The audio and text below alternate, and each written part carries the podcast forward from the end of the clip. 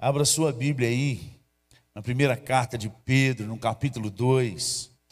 Nós vamos ler um texto que já é conhecido de toda vez que vai falar sobre casais, sobre casamento.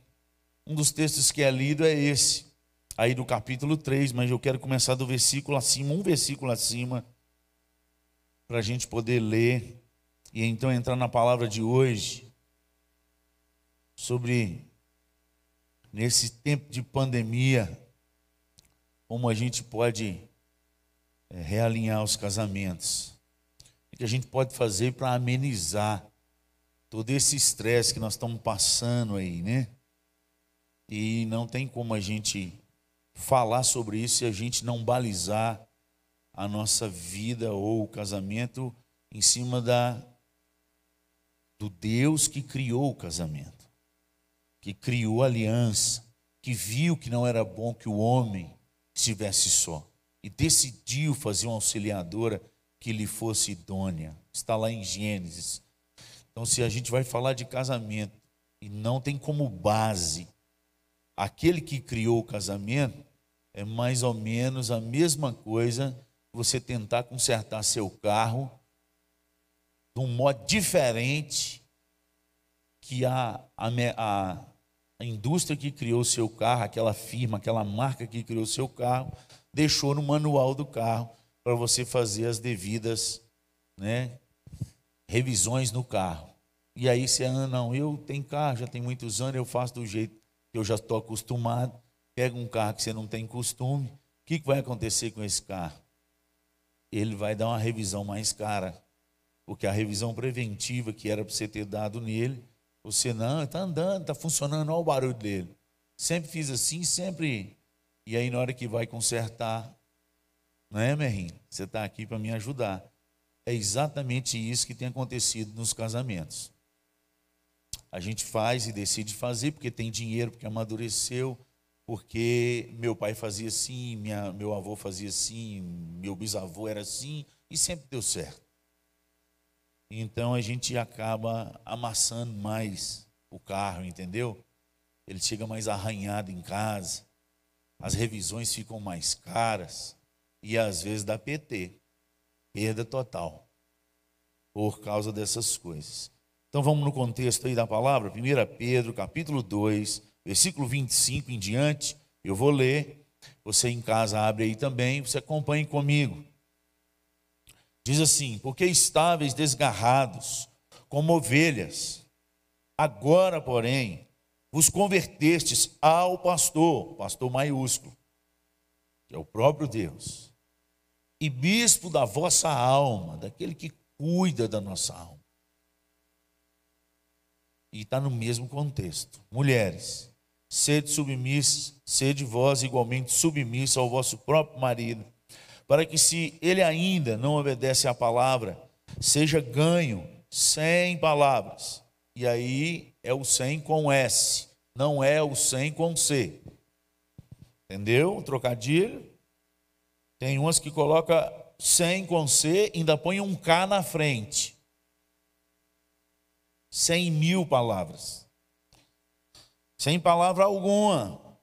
Por meio do procedimento de sua esposa ao observar o vosso honesto comportamento, cheio de temor. Temor a quem? A Deus, e criou o casamento.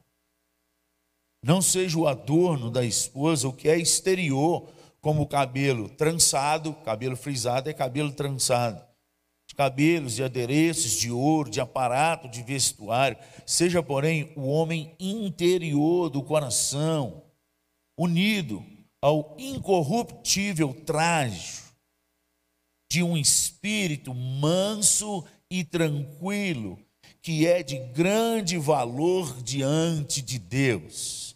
Então, existem valores que estão acima do nível e que atingem o coração de Deus, dos quais nós, como servos de Deus, uma vez que éramos ovelhas desgarradas, mas agora Deus tocou no nosso coração Deus transformou a nossa vida. Nós falamos aí para todo mundo lá fora que nós conhecemos a esse Deus e que esse Jesus é o nosso Senhor. Então, diante desse Deus, nós temos um comportamento a seguir. Se a gente diz que tem, a gente deve andar nele. Quem disse isso foi o próprio Deus soprando pela boca do apóstolo Paulo.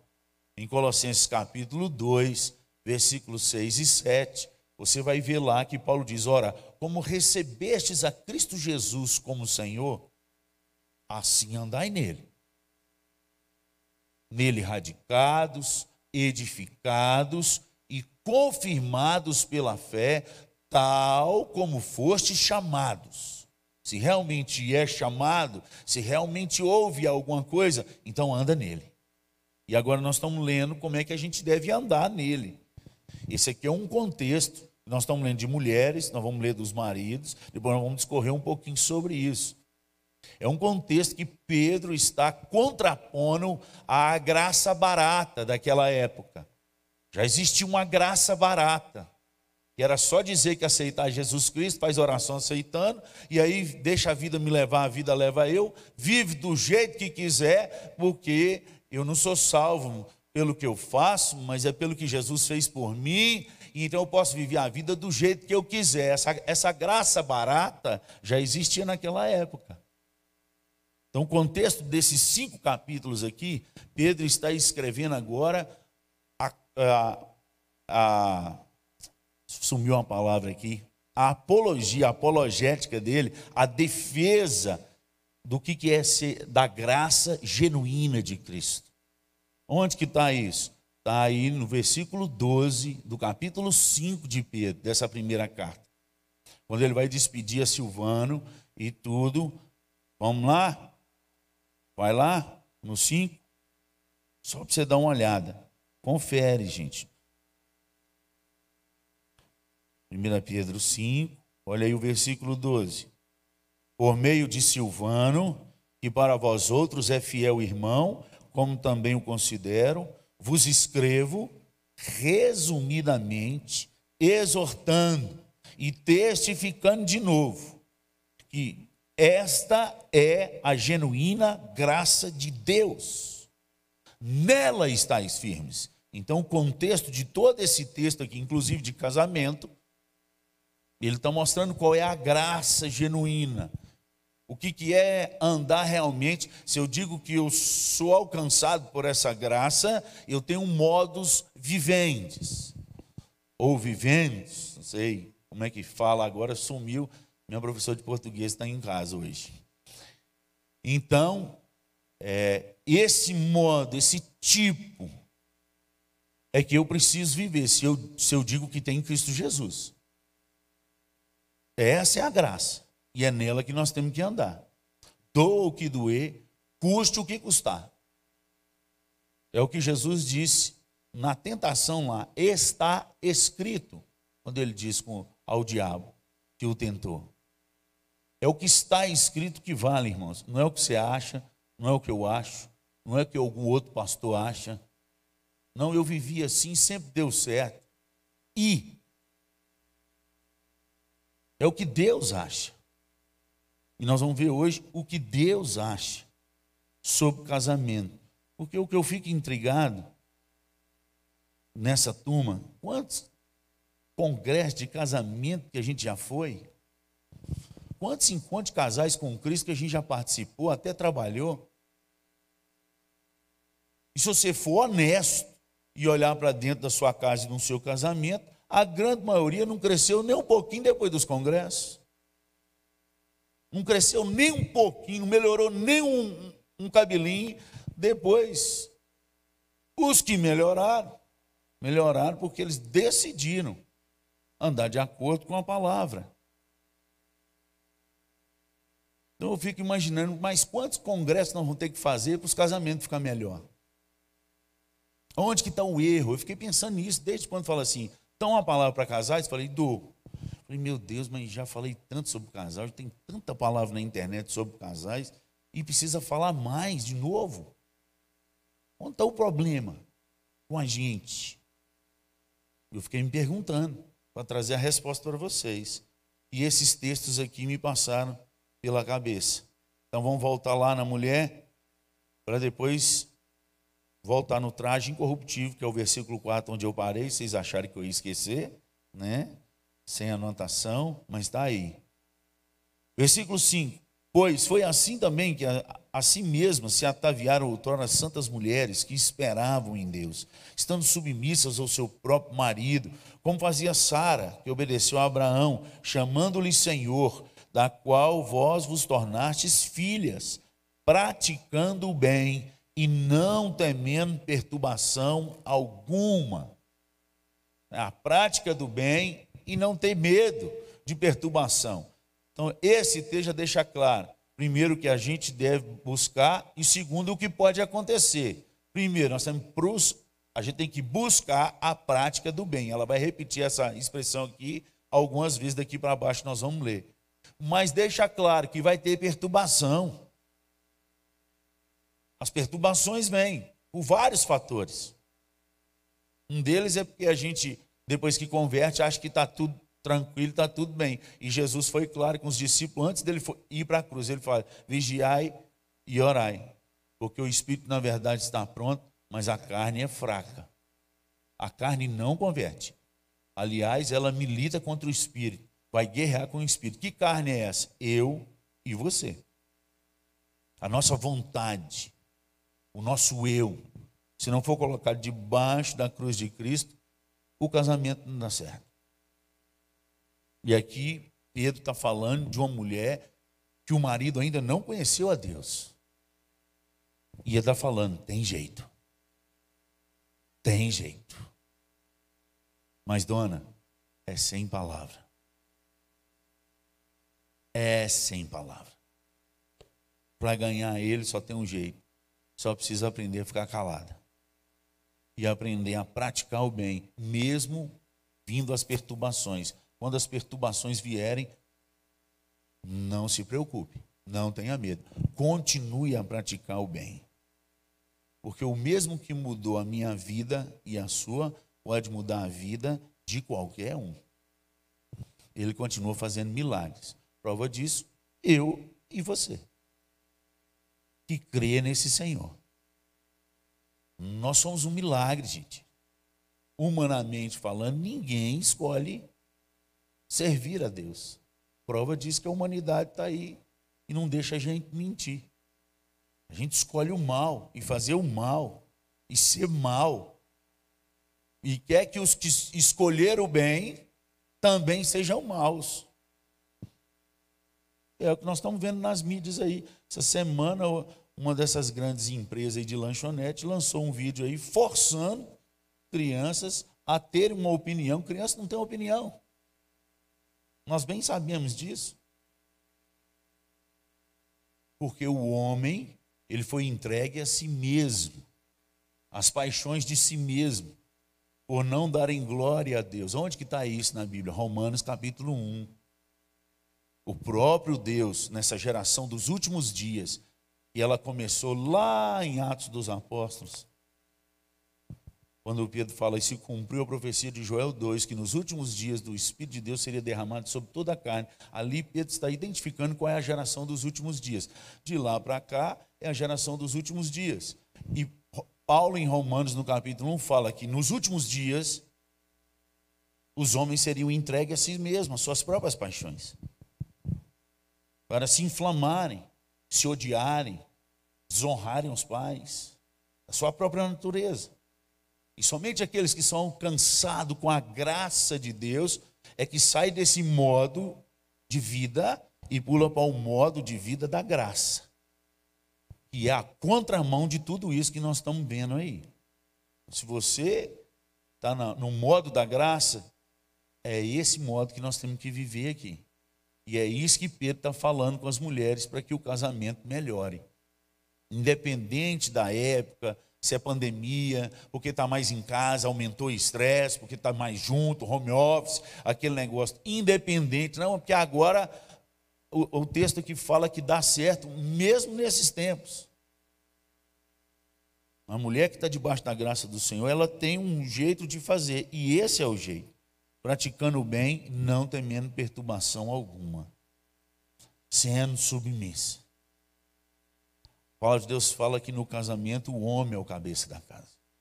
E toda vez que a mulher ocupa esse lugar, ou porque ela quer, ou por causa da omissão do homem, isso é lá desde Adão, quando Adão deixou Eva fazer o que ela queria, deu confusão para nós.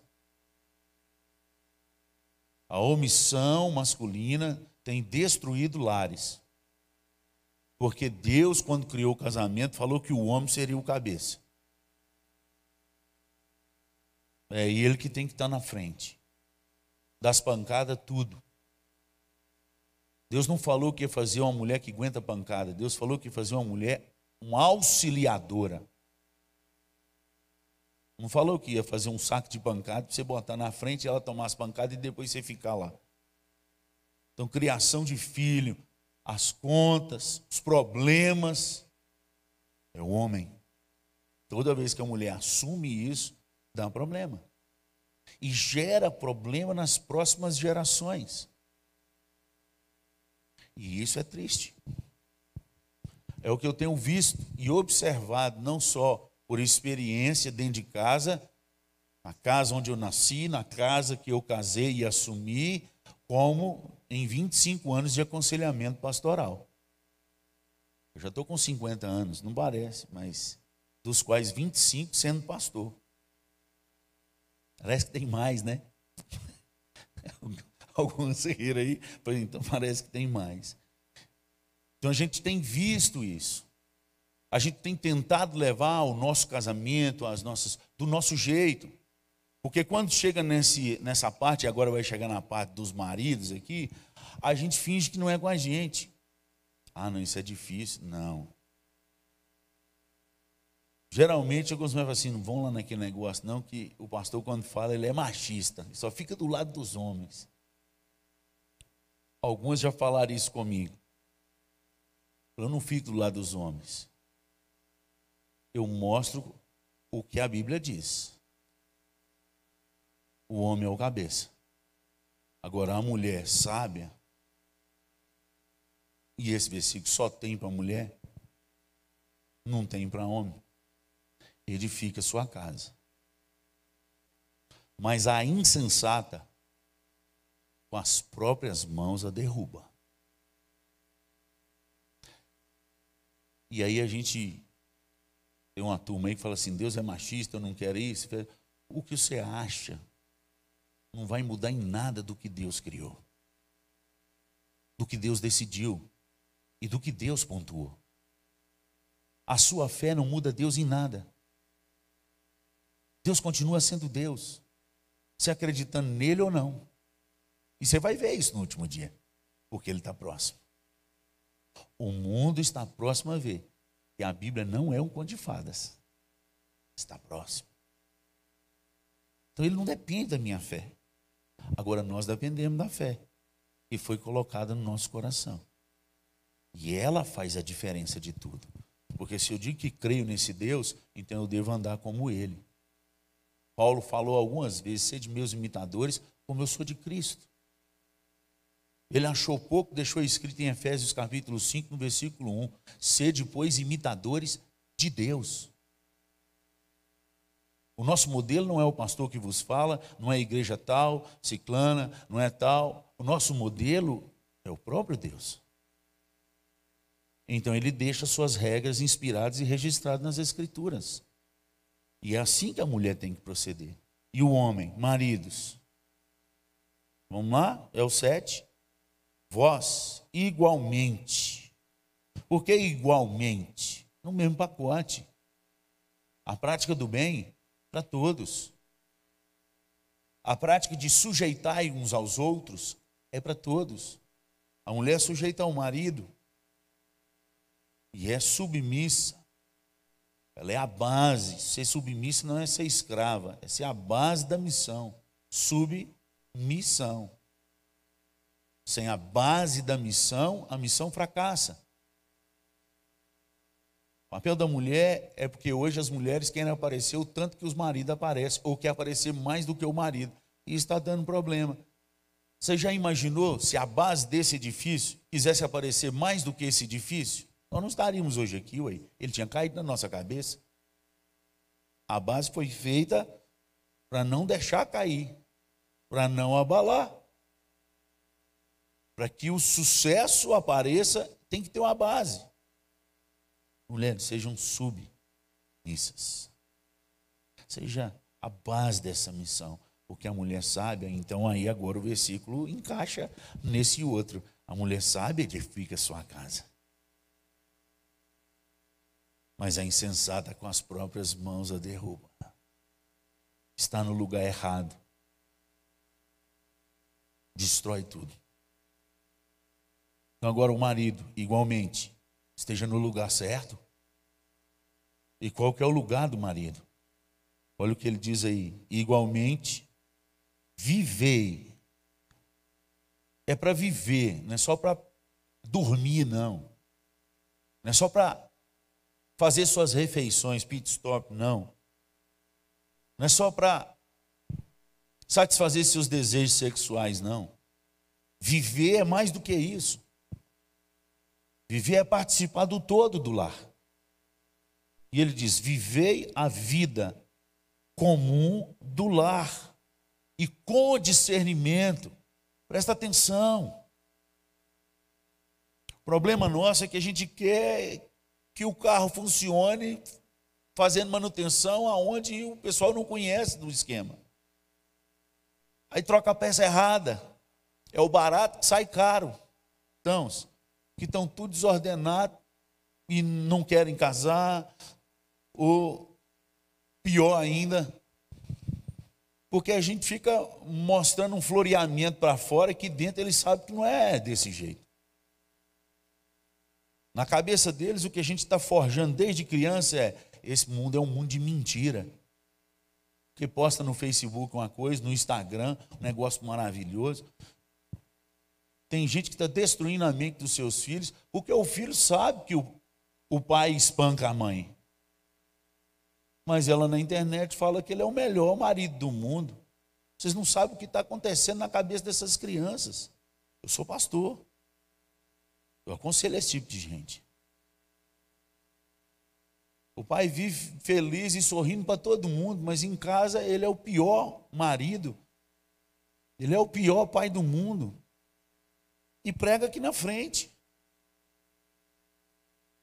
Diz, eu prego coisas bonitas, negócio assim, mas meus filhos lá em casa sabem que eu sou diferente do que eu estou pregando aqui. Que desastre! Que desastre! E aí a gente deixa esse tipo de pessoa, é, inclusive, liderar igreja e tudo, porque é nosso amigo. Porque nós crescemos junto.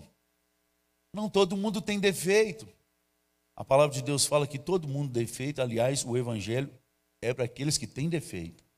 Mas a partir do momento que nós confessamos a Jesus como Senhor e Salvador, aqueles que querem se tornar líderes da igreja, eles precisam se tornar padrão dos fiéis. E tem a lista do padrão dos fiéis, o que nós precisamos ser. Então nós precisamos orientar os homens aqui não precisam casar, pode virar eunuco. A Bíblia fala que tem eunuco, porque é o dom que Deus deu. Tem uns que se fizeram eunuco, pode se fazer eunuco, mas uma vez que decidiu casar, ele tem que aprender a viver uma vida de discernimento de lar. Viver a vida comum do lar. Participar de tudo. E tratar a sua mulher como a parte mais frágil desse lugar. Não é ela que tem que ir para frente. Deu problema, é você que tem que ir. Eu já fui em casa que apareceu um rato, uma barata, o homem saiu correndo e a mulher que foi matar. Ué, gente, tem um negócio errado aí, ué. Tem que sair pelo menos os dois correndo. Tem um trem errado. Eu já falei, eu tenho treinado meus meninos, eu já falei com eles, ó, se der problema na casa de vocês, muitas vezes vocês não vão saber como resolve esse problema. Mas Deus colocou vocês como cabeça daquela casa. E a primeira palavra que você vai dar para sua esposa e para os seus filhos, no caso, meus netos, eu vou fazer. Deixa comigo. Depois você vai para o quarto chorar e orar. Falei, Deus, não sei nem por onde começar, porque foi assim com a minha vida. Muitas vezes aqui em casa. Eu não sabia nem por onde começar. Mas eu sabia que eu tinha que ser o homem da casa. E eu falei, deixa comigo, vai dormir e descansa, eu resolvo. E quando foi todo mundo dormir, eu fui chorar. Falei, Deus, agora eu estou lascado. Porque o senhor falou que eu sou cabeça e eu não sei fazer esse negócio, o trem vai dar ruim. Pois eu dormi assim e acordei com a convicção que Deus estava comigo e que tudo ia dar certo. E cada passo que eu dava, a porta se abria. E nunca fui pego de surpresa, porque eu confiei no Deus que eu sirvo. Mas nós precisamos viver a vida comum do lar, com o marido.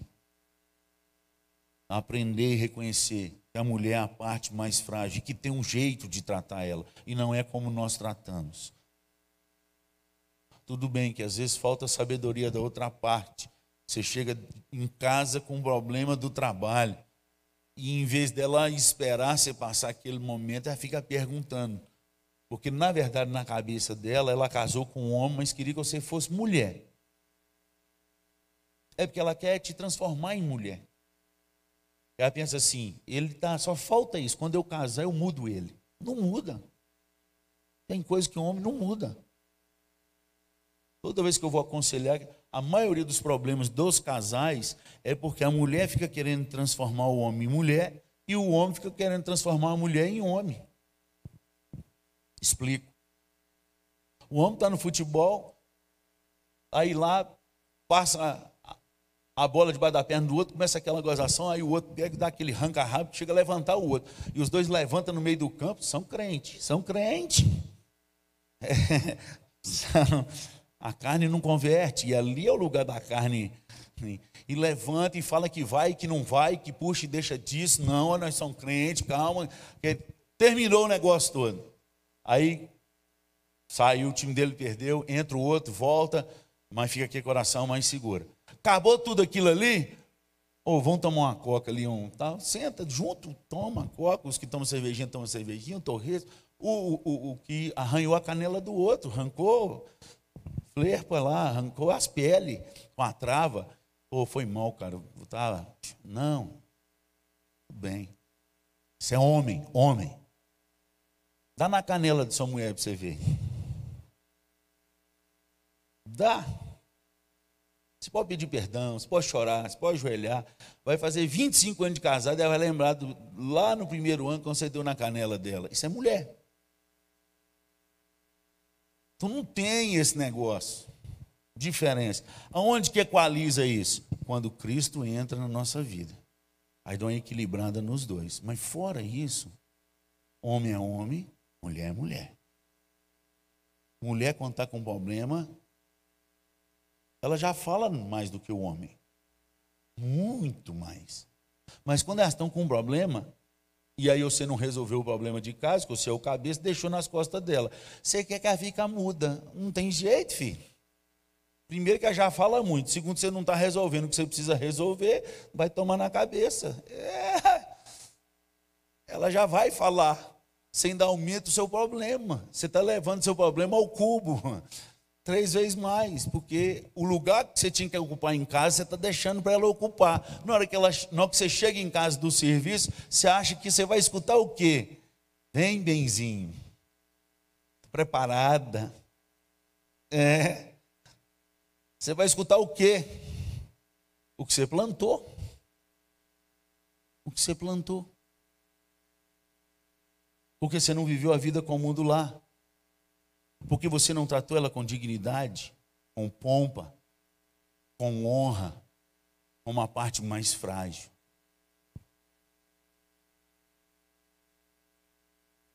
Minha mulher não merece isso tudo, não, pastor. É, eu sei. E ainda assim ela te escolheu? Para estar com ela? Meu marido não merece isso tudo, não. Tem mulher que chega no gabinete e fala tão ruim do marido, mas tão ruim, que eu falo assim, dona, deixa eu perguntar um negócio para a senhora. No dia do casamento da senhora, porventura, a senhora se enfumou alguma coisa com orégano estragado? A senhora cheirou um negócio lá, um pozinho branco, um, e casou com esse homem? Porque do jeito que a senhora está falando aí, a senhora casou com um capeta, minha filha. Só se mulher doida fazer isso. Para casar com um homem tão encapetado igual esse aí. Eu falo. As mulheres daqui que é, vieram poucas a, ainda aconselhar. Mas eu falo. Sabe o que elas falam? Todas elas, não tem nenhuma que não fala diferente. Assim, não, mas no começo ele não era assim, não. Falou, então o que, que fez para ele estragar e ficar igual um capeta desse jeito? Porque a mulher sabe edifica a casa. O que, que aconteceu? De lá para cá. O que foi plantado de lá para cá? Porque a gente colhe o que a gente planta. De Deus não se zomba. Pois aquilo que semear, aquilo que o homem semear, isso também ceifará. Gálatas 6, 7. Ele continua falando, ele não terminou, ele está encerrando o, o, o modo que a vida das pessoas tem que ser. Ele começa lá, pessoal. Vocês são, pessoalmente, escolhidos por Deus, eleitos, sacerdócio real, nação santa, povo de propriedade exclusiva de Deus, mas é para um fim para proclamar as virtudes de Deus através de vós. Não é a minha carne que tem que ressaltar, as virtudes de Deus que tem que ressaltar, uma vez que somos realmente escolhidos por Deus. Isso é 1 Pedro capítulo 2, versículo 9 que eu te falei. Junto com o 10 aí. Vocês não tinham sido antes escolhidos, mas agora fostes. Então ele trata do particular e agora ele entrou na família. Marido e mulher. Mas primeiro tem o pessoal. E ele termina o assunto aqui dizendo: ó, finalmente, sede todos de igual ânimo, compadecidos fraternalmente, amigos, misericordiosos, humildes, não pagando mal por mal ou injúria por injúria, antes pelo contrário, bem dizendo, pois para isto mesmo fostes eleitos. A palavra aí é eleitos, chamados. Os eleitos são chamados para andar na contramão do mundo. Os eleitos são chamados para não reagir. E se for reagir, reagir com o bem e não com o mal. Porque ele continua aí. Chamados a fim de receber bênção por herança. Pois quem quer amar a vida e ver dias felizes, o que está falando aí? Agora ele está falando para todos, não está falando só para as mulheres, não. Está falando, finalmente, irmãos, agora ele está jogando todo mundo no mesmo balaio. Quem, pois quem quer amar a vida e ver dias felizes, quem não quer amar a vida, gente, e ver dias felizes? Porque isso é o que o homem corre atrás da face da terra. Ele acha que viver dias felizes e amar a vida é ter muito dinheiro no banco. E depois ele tem muito dinheiro no banco, tem fazenda para não acabar mais, boi para não acabar mais, plantação, e ele viu que ele não é feliz e nem conseguiu amar a vida. A vida dele passou e ele ficou só atrás correndo de um negócio que não trouxe nem amor e nem vida. Muito pelo contrário. Trouxe um estresse acima de todas as coisas. Mas a Bíblia fala que quem quer amar a vida e viver dias felizes, o que, que a gente tem que fazer? Hoje todo mundo pode fazer, do mais rico ao mais pobre aqui. Isso aqui não custa dinheiro, custa eu decidir ser diferente de todos. Quero amar minha vida, e eu quero viver dia feliz, então refreie a língua do mal. Só que a gente pensa que refrear a língua do mal é aí a gente quando a gente ouve a palavra mal, a gente entende que é tudo de, ru, de muito ruim que está lá fora. Mas a possível tradução para essa palavra diz assim: uma natureza perversa, não como deveria ser no modo de pensar, sentir e agir. Então, tudo o que eu vou fazer e que não deveria ser é mal. Agora pegou a gente de cheio. Porque mal não é só aquele totalmente errado. Mas o mal é quando eu volto agora para o carro eu tenho que fazer a manutenção no carro com 40 mil quilômetros. Mas porque não tem barulhinho nenhum, eu resolvo fazer a manutenção dele com 60 mil quilômetros. Isso é mal. porque não era o que deveria ter ser feito. Mas meu avô fez e deu certo, meu pai fez e deu certo. Eu vou fazer, vai dar certo. E aí com você dá errado. A culpa está onde? No pai, no vô ou na palavra? O que o outro fez e deu certo. Deus não tem pacto com o que o outro fez. Deus tem pacto com o que sua palavra diz. O pacto de Deus e a aliança de Deus é aqueles que andam na vontade de Deus, segundo a sua vontade. E a sua vontade é que a gente ande segundo a palavra dele, que não vai passar. Tudo vai passar, a palavra dele não. Toda vez que a gente anda fora da palavra, amados, nós estamos plantando algo que nós não vamos gostar de colher lá na frente, no nosso casamento, na criação dos nossos filhos, na criação dos nossos netos, principalmente, e, e terceira, quarta, até mil gerações. Nós estamos passando muita mão na cabeça da turma hoje porque é filho nosso. E nós vamos colher coisas horrendas na vida dos nossos netos que nós não vamos gostar. E começou em nós. Porque nós simplesmente deixamos. Não falamos nada. Não, é meu filho, tem que amar. Amor é uma coisa. O amor, ele não exclui disciplina e correção, não. Muito pelo contrário. A palavra de Deus fala que se nós somos corrigidos e apanhamos de Deus, é porque nós não somos filhos bastardos, porque Deus corrige ao filho que ama. Apocalipse capítulo 3, versículo 19, o próprio Senhor diz: Porque eu, o Senhor, corrijo e disciplino ao filho que eu amo. E não é essa correção nossa, não, de fica no cantinho do pensamento ali cinco minutos, você, nessa não é não. É aquela assim, fica no cantinho do pensamento 70 anos na Babilônia. Entendeu? E não tem diminuição de pena. Na Bíblia você não vai ver diminuição de pena em lugar nenhum. Deus perdoou Davi. Com sinceridade de alma. Mas a espada ficou dentro da casa dele. Com sinceridade de alma. Perdão é uma coisa, disciplina e colher o que você plantou, consequência do pecado, é outra totalmente diferente. Tudo isso para te falar se nós não lermos aqui, a gente pode ir em, em mil encontros de casais. Aquelas palavras que fazem a gente rir, que passa mal. Mas se não obedecer, irmão, a gente vai só rir. Vai aliviar um pouco do estresse. Mas quando chegar na segunda-feira que os boletos começar a chegar, o estresse do casamento volta tudo a mesma coisa.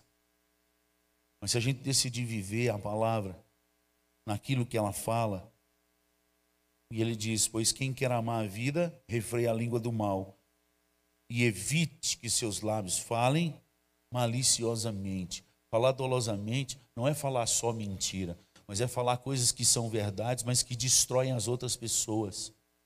Quando a gente expõe o pecado do nosso cônjuge aos outros, você está falando dolosamente.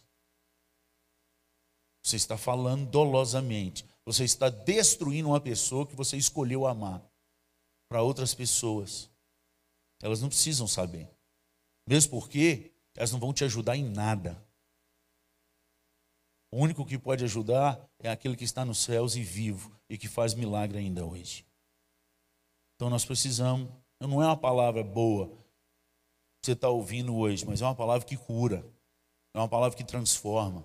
É uma palavra que nos realinha como casais para aquele que criou o casamento. E ele continua dizendo: aparta-se do mal, pratique o que é bom. Versículo 11. Busque a paz e empenhe-se por alcançá-la. Que depender de vós, se é Romanos 12, a partir do versículo 9 até o 21, fala o proceder daquele que é salvo em Cristo Jesus. E no último versículo, não sei se é o 21 ou 20, falou que depender de vós, tende paz com todos os homens. E aqui está dizendo não só para buscar essa paz, mas para empenhar por alcançá-la. Ou seja, no dia que alguém tiver destruindo a casa, você seja o ponto de paz, o ponto neutro. É aquilo que eu tenho trabalhado. E eu não sou esse ponto neutro lá em, lá em casa. Mas Deus tem me dado graça.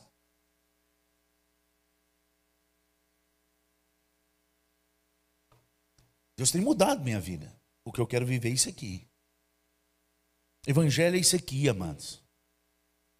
Ah, mas eu vou fracassar, pastor. Gente, só tem sucesso quem continua depois do fracasso. Você não vai ver ninguém na vida que teve um sucesso absurdo, que naquilo que ele começou a fazer, ele fracassou várias vezes. Deu errado, deu ruim, excedeu, quebrou, voltou. Agora vai, não foi. Mas ele decidiu que ele queria crescer, que ele tinha um alvo e que ele não ia parar. Então ele teve sucesso. Eu vejo tanta gente fazendo isso no mundo. Tanta gente tentando quatro, cinco vestibulares dentro da igreja. E fracasso, fracasso, fracasso. Depois tem sucesso. E Deus honra aquele negócio maravilhoso. Quando chega no casamento, no primeiro fracasso já quer desistir.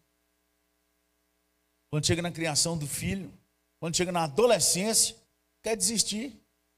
Que é a parte mais difícil da gente criar filhos, que é quando eles têm amigos lá fora, eles acham que os amigos deles sabem mais do que a gente.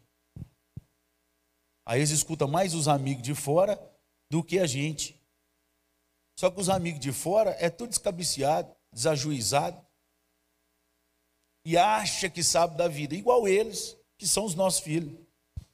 E aí vai dar o quê? Aí o pai desiste. Ah, ó. Eu não desisti dos meus filhos. E eles tiveram esse período. Um período que estava dentro da igreja, que eles vinham com raiva, mas vinha um período que eu sabia que eles eram filhos de pastor, mas não era crente, não era convertido. E eu falei isso várias vezes com minha esposa, e, e algumas vezes ela brigou comigo, e algumas ela chorou. Eu também chorei. Falei, minha filha, nossos filhos não são convertidos, não é porque é filho de pastor, que é conversão, não é passar para a religião dos crentes. Conversão é mudança de vida, mudança de atitude. E é aí que a gente peca como pai e mãe. Porque está dentro da igreja, porque está ouvindo escolinha, porque sabe dez versículos de cor. Ai, que bom. É de Jesus. Fez até oração aceitando Jesus. É. Porque na Bíblia não fala assim, não. Na Bíblia fala que quando muda, muda tudo. Caráter. Tanto que os discípulos na crucificação fugiram. Mas depois do derramar do Espírito, foram para a cruz. Foram decapitados. Mas antes, ninguém ficou. Mas depois que o Espírito de Deus desceu e testificou no coração, enquanto o Espírito Santo de Deus não testificar no coração dos nossos filhos, do cônjuge, que ele realmente é filho de Deus, não tem mudança, amados. Vai ser um bom religioso, até presbiteriano. Bom dos bons. E sabe as leis tudo.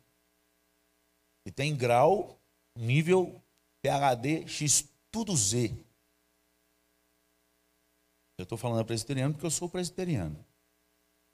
Lá o Nicodemos, João, do João 3, mestre. O homem estudou para conhecer a Deus e se tornou PhD em Deus. João capítulo 3, lê a historinha lá. encontrou com o próprio Deus e não sabia que era ele. Sendo PhD em Deus. João capítulo 3. E é assim que nós temos feito dentro da igreja hoje.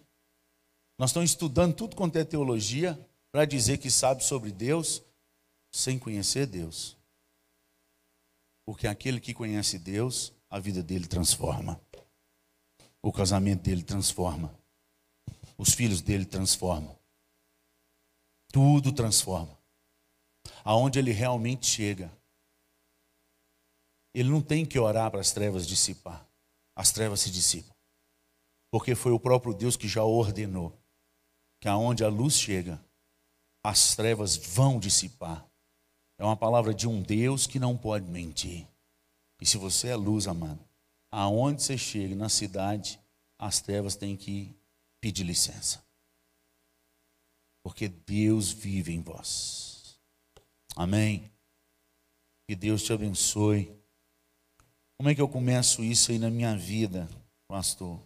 Oh, lê esse texto de novo, lê de novo, meu Deus, eu quero isso aqui para mim. Porque se eu fizer essa lista, olha o versículo 12, o que, que vai acontecer? É promessa.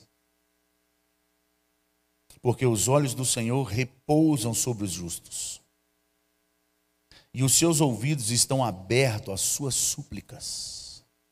Mas o rosto do Senhor está contra aqueles que praticam males. Que praticam males. E aqui a mesma expressão que eu falei. O mal aqui não é só aquilo que é tudo de errado, mas é o que está abaixo da média. Eu tenho uma nota boa, mas não é a média de Deus. Eu sou melhor do que fulano da igreja, o diácono, do que o, o pastor fulano, do que o presbítero ciclano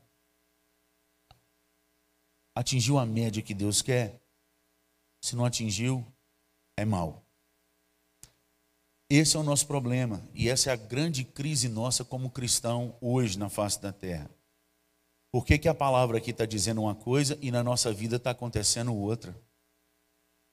Por que, que a palavra de Deus está dizendo que os olhos do Senhor repousam sobre os justos e os seus ouvidos estão abertos às suas súplicas e a gente ora e suplica e nada acontece? Tem alguma peça fora do lugar aí. E não é a de Deus. Enquanto nós não chegar na medida de Deus, a gente pode estar com o melhor óculos para enxergar. Mas se não é a medida que Deus quer, você vai continuar fora da medida. E fora da medida, a expressão aqui é males. É mal. O justo é na medida de Deus. E a medida de Deus é uma expressão usada no grego como docmos é a medida certa, justa, nem mais nem menos. E nós temos que chegar na medida dele. E a medida dele para casais, uma delas está aqui que nós lemos. Essa é a graça genuína.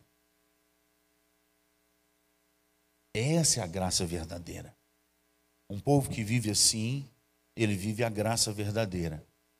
O povo que vive, como você conhece por aí, é o fake news da graça.